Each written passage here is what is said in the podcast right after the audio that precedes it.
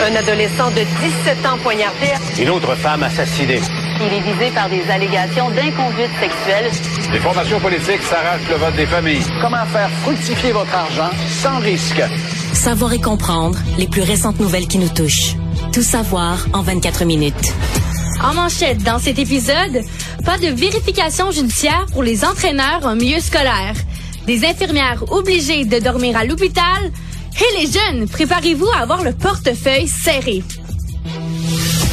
Tout savoir en 24 minutes. Tout savoir en 24 minutes. Bonjour à tous, bienvenue au Tout savoir en 24 minutes. Bonjour Jean-François. Bonjour Charlotte. Un rapport commandé par Québec à la suite d'un reportage de l'émission JE sur l'entraîneur de basketball, Danny Vincent, qui avait réalisé plusieurs abus, donc du harcèlement physique, psychologique, verbal révèle que euh, les antécédents judiciaires de plusieurs entraîneurs du milieu scolaire n'ont jamais été vérifiés. On dit que c'est vraiment dévastateur comme rapport parce que ça représente un grand risque pour la sécurité des athlètes. Le gouvernement affirme même qu'il s'agit d'un manque de sérieux. On apprend que des entraîneurs, notamment dans le basketball, ne sont pas affiliés à leur fédération respective et ça, ça leur permet de travailler avec des jeunes athlètes mineurs sans vérification. Le rapport propose six recommandations pour renforcer la sécurité des athlètes. On suggère entre autres que les entraîneurs fournissent une déclaration élargie de leur antécédent judiciaire à l'embauche et à intervalles réguliers, donc plusieurs fois durant leur contrat. L'enquête a également souligné le manque de communication entre les fédérations, les organismes et le milieu scolaire. En s'appuyant sur les recommandations de ce rapport-là, le gouvernement du Québec prévoit de renforcer la loi sur la sécurité dans les sports pour mieux encadrer les pratiques et protéger les athlètes. L'objectif est de déposer le projet de loi d'ici cet automne. Hmm. Inconcevable que ça arrive encore. Là. On a entendu tellement, tellement d'histoires de sportifs, des sportifs, des fois qui se sont rendus à des hauts niveaux, là, qui sont revenus sur des entraîneurs qui ont abusé d'eux de toutes sortes de, de façons, là, que ce soit psychologique ou euh, ou euh, sexuel, physique, etc. Euh, je, je, je comprends pas qu'il y ait encore autant de mailles dans ces filets-là. En même temps, c'est tellement gros tantôt, on a reçu la ministre Charret, puis c'est ce que j'ai demandé, si c'était pas un peu utopique de penser qu'on allait pouvoir scanner tout le monde. Dans le fond, c'est ça qu'on veut faire. Là. On veut scanner le dossier de tous et chacun. Euh, tu sais, quand on pense à tous les sports, là, c'est facile de dire, ah, OK, baseball, tout ça, des grosses fédérations. OK, puis le kinball, il y en a qui jouent au kinball, puis le, le, le, tu sais, le, badminton, puis le, tu sais, je veux dire, il y en a là, des sports au Québec, fait que ça, c'est, ça sera pas facile, euh, mais il faut euh, s'approcher le plus possible d'un 100%, d'un sans faute, parce que c'est des vies qui sont bousillées euh, par la suite. Et moi, le, en attendant que tout ça se passe, là, parce que tu sais, je comprends les projets de loi, tout ça, mais ça, ça c'est en haut dans les bureaux. là. C'est pas rendu à l'école à Saint-Lin puis à Saint-Tite, puis tu sais, je veux dire, faut que ça redescende après ça. Là. C'est bien beau là, des, des grandes tables, puis des grands, des belles phrases sur du papier, mais après ça, faut que faut que les babines suivent les, les bottines. Faut que ça se fasse. L'inverse, faut que les bottines suivent les babines. Entre temps, moi, ce que je vous dirais là, c'est parlez-en avec vos enfants, donnez une coupe de mesures, euh, dire, tu sais, euh, ton entraîneur te, te, fait venir dans le bureau, euh, tu sais, ce genre d'affaires là. parlez avec vos enfants de, tu sais qu'il n'y a pas le droit de te dire t'es mauvais, t'es pourri tu feras jamais rien dans ce sport. Tu sais, c'est des affaires qui se qui se disent pas. Parlez-en avec vos enfants de dire si si, si t'arrive ce genre de choses-là, viens me le dire. Je veux être au courant. Posez des questions si vous voyez que votre enfant revient de son sport puis qui est bizarre, euh, qui, a l'air d'être en train de perdre confiance, qui, mm. fait pas des bonnes nuits, que ça ne tente plus d'y aller ou peu importe. Euh, fait que bref, des consignes un suivi serré, euh, c'est ce que vous pouvez faire en attendant parce qu'on veut pas que ça arrive, bien évidemment. On apprend aujourd'hui que des infirmières d'agences privées qui proviennent de régions éloignées sont obligées de dormir à l'intérieur de l'hôpital de Salaberry de Valleyfield entre des corps de travail de 16 heures. La raison, le manque de recrutement local. L'hôpital a mis en place des chambres au quatrième étage pour permettre aux employés qui habitent à plus de 50 kilomètres de dormir gratuitement, évidemment, entre deux corps de travail. Au cours de la dernière année, ce sont près d'une cinquantaine de personnes qui ont utilisé ces chambres-là.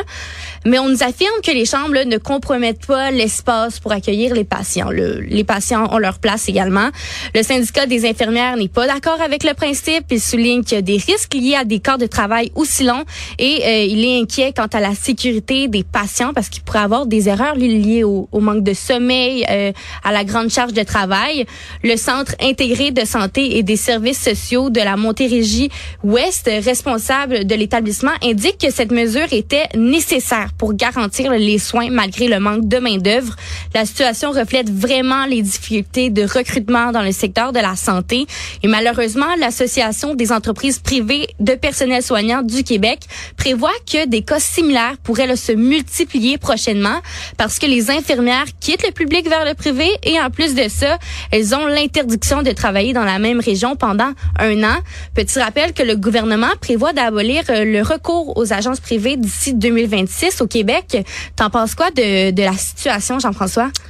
Ben, c'est déplorable comme plein de choses qui se passent dans le système de santé. Puis tu sais, je me dis à chaque fois qu'il y a une nouvelle comme ça, on essaie de redorer euh, l'image de pour que les jeunes veulent s'en aller en soins infirmiers. Tu sais, puis quand il arrive de quoi comme ça, tu fais, hey, je peux pas croire qu'un jeune qui regarde ça a encore envie de dire hey, je vais faire des 16 heures Ah au oui. point, je vais être obligé de dormir à l'hôpital.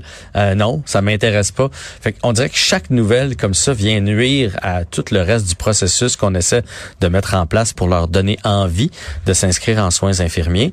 En même temps, je comprends là que si tu arrives de l'extérieur, il faut que tu puisses dormir quelque part parce que sinon c'est dangereux. Puis la pire chose qu'on veut, c'est qu'ils reprennent leur voiture euh, à moitié endormie puis qu'il arrive quelque chose sur la Oui. route. Vaut mieux ça.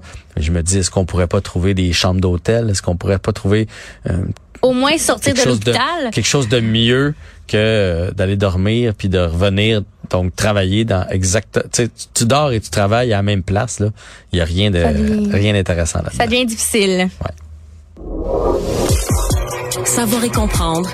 Tout savoir en 24 minutes. On le sait déjà, le REM fait du bruit. Mais lors d'une récente visite du journal dans une tour à logement près du REM, en compagnie d'un expert en acoustique, il y a plusieurs euh, constatations qui ont, qui ont été faites.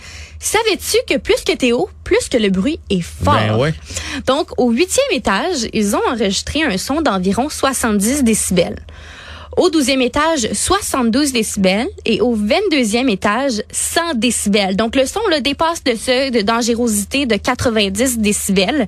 Le professeur euh, Philippe Aubert euh, Gauthier de l'UCAM a expliqué que le béton du balcon agissait comme un réflecteur du son amplifiant euh, les, niveaux sonores, en fait. Donc, le bruit du REM se propage dans l'air.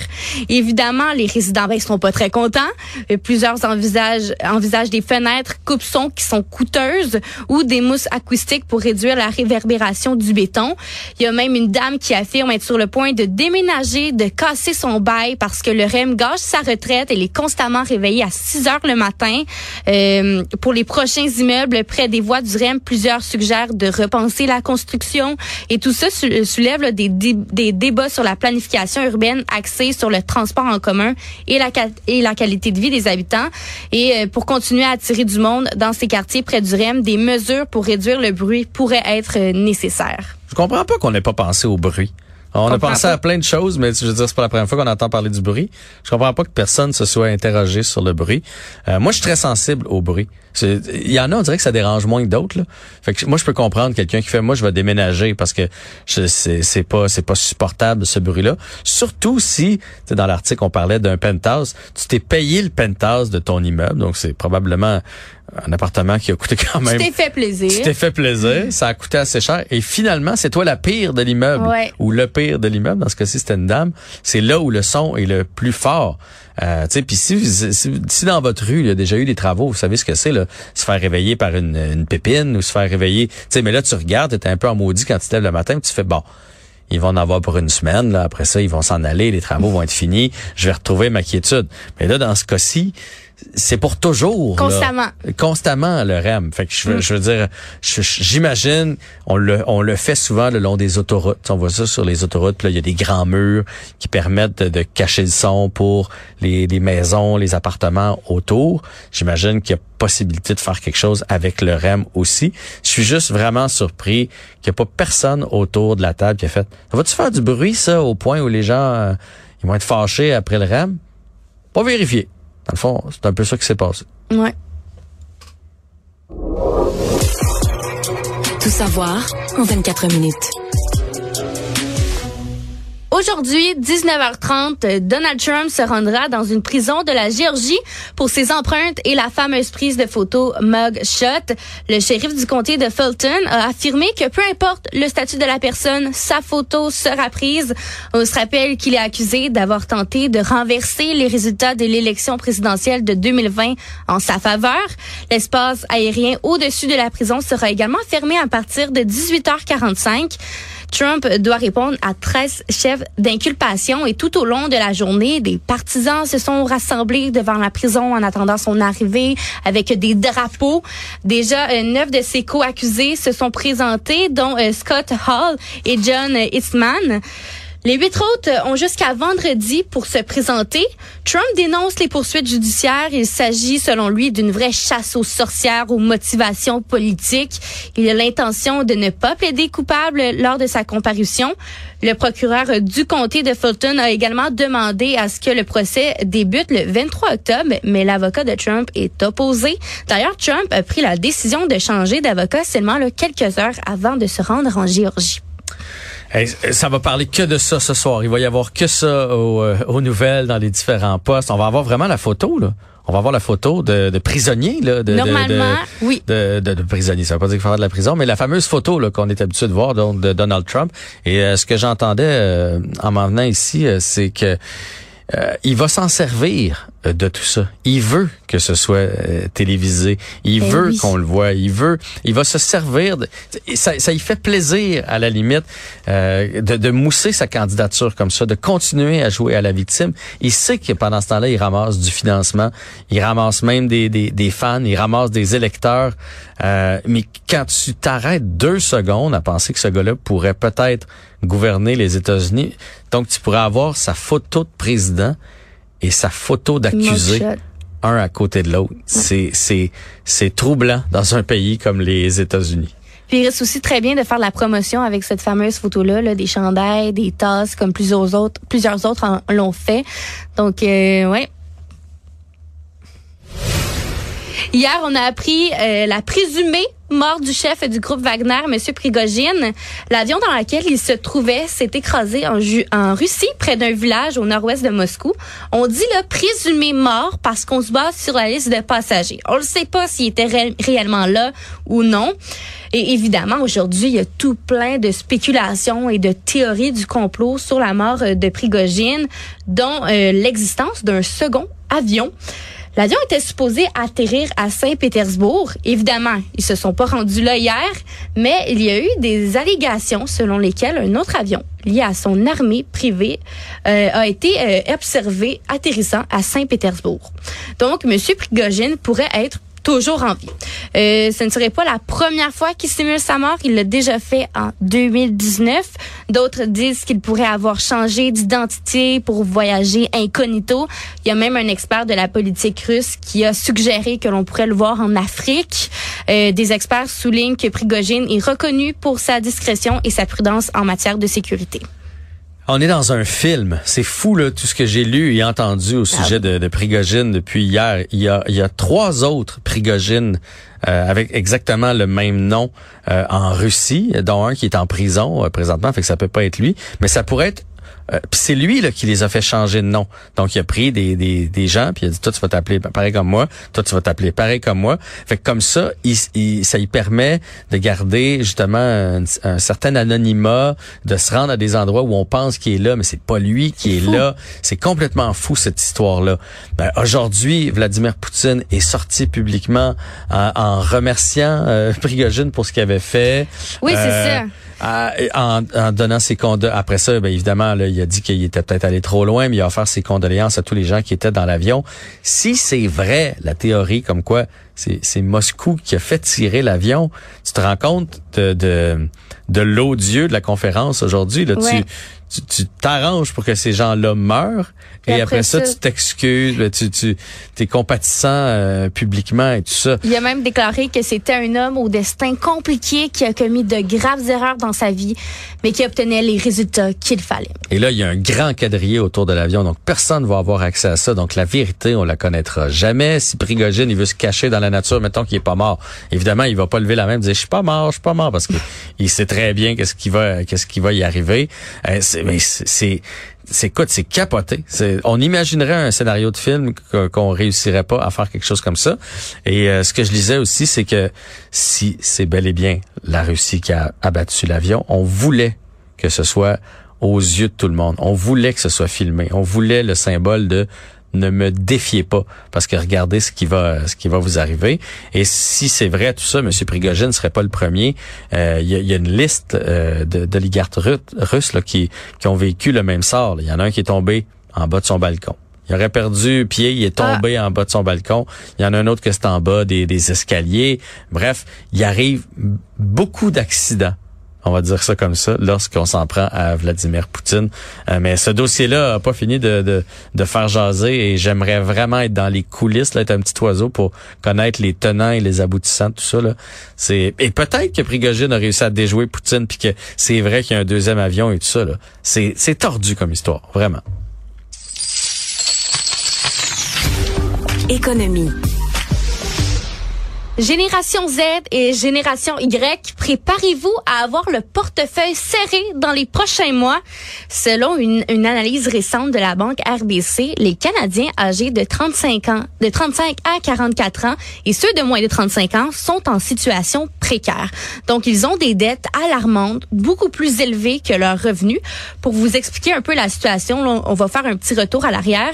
En 2009, le ratio de dette par rapport aux revenus pour la tranche d'âge de 35 à 44 ans était de 150 en 2023, tout âge confondu, le ratio est de 184,5 alors qu'au dernier trimestre, il était de 181,7% On dit que la hausse rapide des taux d'intérêt est une source vraiment de préoccupation. Les propriétaires qui devront renouveler leur hypothèque dans les mois à venir pourraient voir leur paiement mensuel augmenter de 25 et cela dès le début du, de 2024. Donc, pourquoi les jeunes adultes devraient se serrer la ceinture plus que d'autres? Euh, la banque RBC nous explique que les baby boomers ont accumulé des investissements alors que les jeunes ont un revenu d'emploi qui ne suivent pas le, taux d'intérêt et la banque CIBC prédit également une hausse du taux de, du taux de chômage au-dessus de 6% d'ici le début de 2024.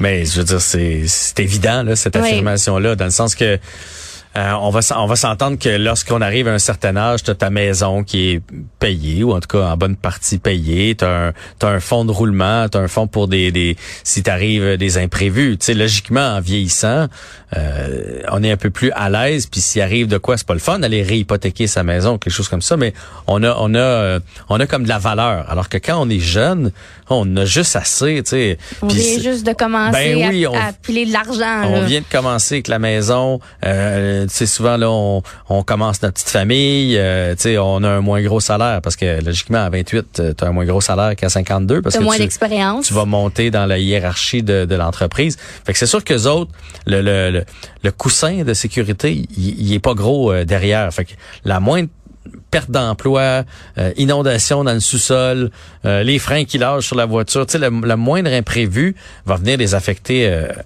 vraiment beaucoup plus parce que ils peuvent pas se, se revirer de bord. Fait que je comprends. Puis si vous avez la chance de mettre un petit peu d'argent de côté, euh, faites-le présentement parce que euh, les prochaines années vont être difficiles pour les jeunes qui ont déjà commencé et pour ceux qui s'en viennent dans les prochaines années. On remarque des contrastes majeurs au niveau de la construction domiciliaire au Canada. Montréal est au plus bas, contrairement à Toronto et Vancouver, qui s'apprêtent à connaître une année record en termes de construction. Le rythme est si faible à Montréal qu'on se rapproche du creux historique de 1998.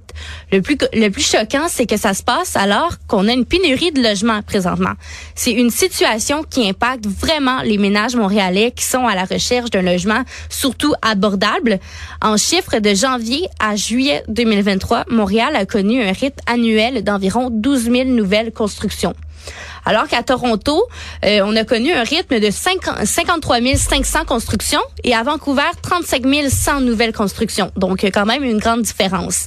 Selon Gilles Ouellette, spécialiste en marketing immobilier, c'est pas une situation qui va s'améliorer rapidement. Il y aura pas de reprise significative des mises en chantier au Québec avant la fin de la décennie. Et ça, euh, c'est en raison, en raison euh, des coûts fonciers, la main-d'œuvre et la réglementation.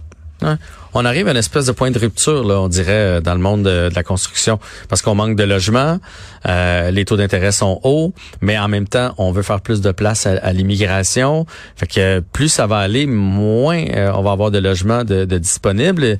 Et de ce que j'ai compris, c'est que avec les nouveaux taux et tout ça, c'est de moins en moins tentant pour un, un, un, entrepreneur de se lancer dans la construction d'immeubles parce que tu sais pas s'il va être rentable en bout de ligne. Mm. je veux dire, quand tu es entrepreneur dans la vie, euh, qu'on aime ça, entendre ça ou pas, le but c'est de faire des profits. Là. Si moi je me construis euh, un siplex, ben, je veux qu'il soit rentable. Tu sais, je veux dire, c'est la, ben c'est la raison pour laquelle je me passe ça. Fait que si on a l'impression que ce sera pas rentable, ben on va pas le faire, on va on va pas se lancer là-dedans.